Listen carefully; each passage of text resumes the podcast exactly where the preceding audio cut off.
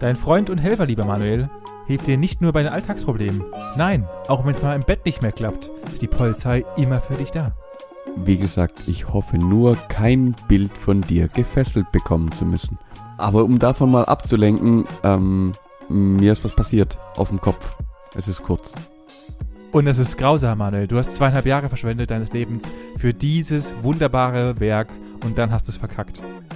Unfassbar.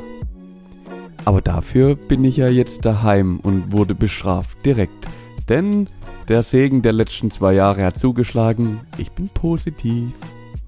Was natürlich nicht so positiv ist, dass unsere Wohnung langsam sich gegen uns wehrt.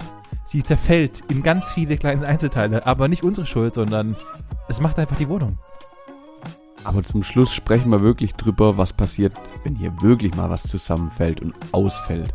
Denn was passiert denn mit uns, wenn wir plötzlich keinen Strom mehr haben? Na, kacken geht nicht mehr.